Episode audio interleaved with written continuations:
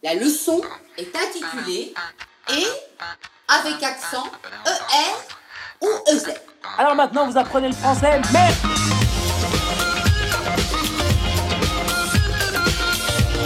Avec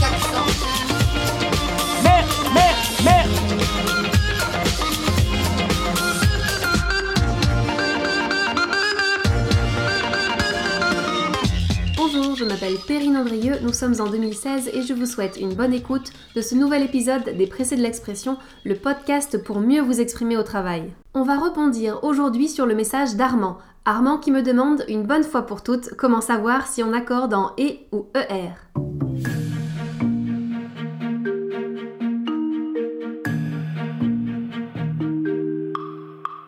C'est la terminaison du verbe qui marque le temps.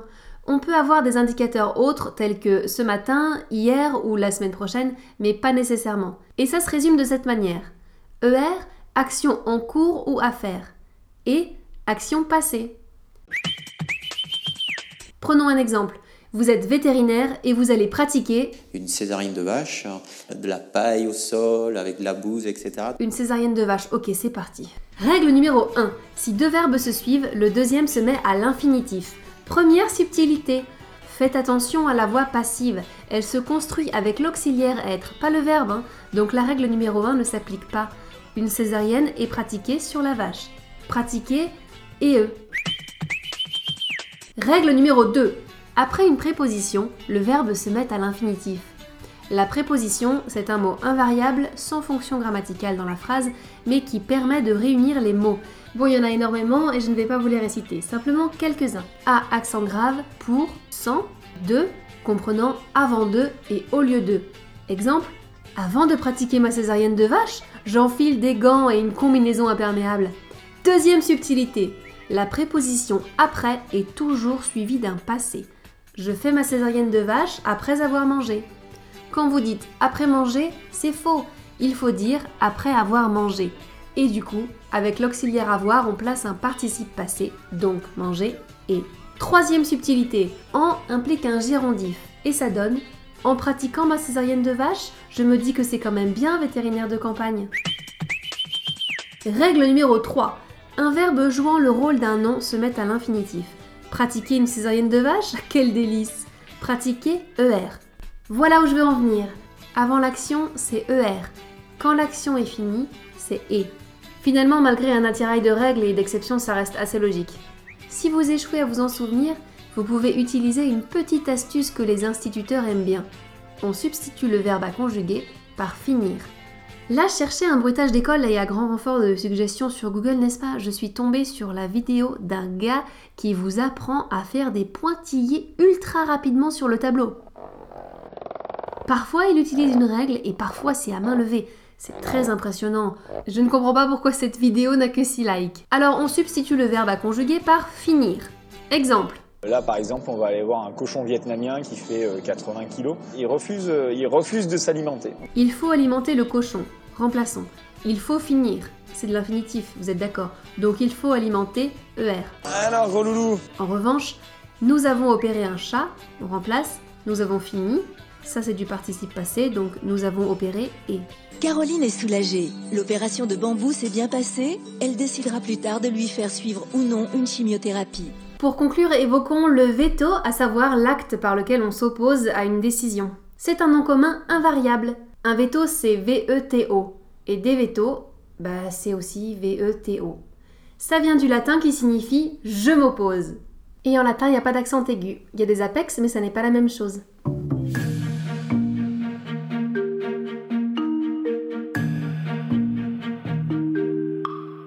L'instant conseil, ou plutôt l'instant coup de gueule contre Albert Camus qui écrit dans La peste Il est distrait au volant de son auto et laisse souvent ses flèches de direction levées, même après qu'il ait effectué son tournant. Après que est suivi de l'indicatif. C'est tout. Qu'est-ce qu'il nous a fait Surtout qu'il a bon juste après quand il écrit, et même après que le docteur Rieux eut reconnu devant son ami, etc. etc. C'est correct ça. Après qu'il eut, E-U-T, sans accent circonflexe. Un petit passé simple, mignon comme tout. Finalement, mon conseil c'est relisez-vous. Peu importe à qui vous vous adressez, dans un cadre professionnel, les fautes d'accord et les erreurs de collège sont à bannir. Et si vous ne vous faites pas confiance, Alors, déjà, c'est un problème. Mais surtout, vous pouvez faire confiance à votre dictionnaire, ou encore à certaines plateformes de vérification en ligne.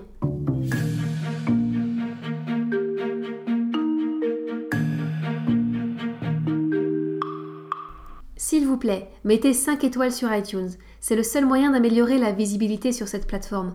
Alors si vous les notez, vous permettez à plus de vétérinaires de découvrir ces épisodes. Et ça, c'est bien. La question de Julien. Pourquoi il y en a qui croivent? C'est une excellente question. Je n'ai aucun moyen de vous faire éviter cette erreur, mais je reconnais qu'elle est fréquente. Notamment, je relève sur Internet le groupe Facebook qui s'intitule Ceux qui croient que la France va gagner la Coupe du Monde, c'est des bolosses. J'ai noté 7 erreurs dans cette phrase. 7 erreurs dans une phrase. 7 erreurs dans une phrase de 15 mots. C'est dingue. Heureusement, je peux vous expliquer pourquoi il y en a qui croivent. L'Académie française estime que c'est une faute grossière. Pourtant, elle explique ça par une analogie avec savoir. Il y en a qui savent, donc il y en a qui croivent. On peut aussi y constater un lien avec devoir, puisqu'il y en a qui doivent. Cette faute n'a pas que des détracteurs. Sache, Julien, que la France milite, oui pour régulariser qu'il y en a qui croivent. Je m'en réfère à une thèse de doctorat de l'Université de Nice, un document de 1200 pages qu'évidemment j'ai lu en entier pour vous. On y traite de l'épenthèse. Alors une épenthèse, c'est l'apparition d'un son à l'intérieur d'un mot alors que étymologiquement on devrait s'en passer. Le son, on dit aussi phonème. Ce serait ici ve. Il y en a qui croient ve. Étymologiquement, rien ne justifie ce ve et pourtant, s'il est si souvent ajouté, c'est bien que ça doit être un peu plus facile à prononcer. On parle donc d'épenthèse consonantique. Je suis plutôt contre ce genre de nivellement par le bas, mais il faut avouer que c'est pas plus bête qu'autre chose. Et qui suis-je pour juger? Ça a été un plaisir pour moi de vous parler. Il ne me reste plus qu'à vous souhaiter une excellente semaine. Je reste à votre disposition. D'avance merci et bien à vous.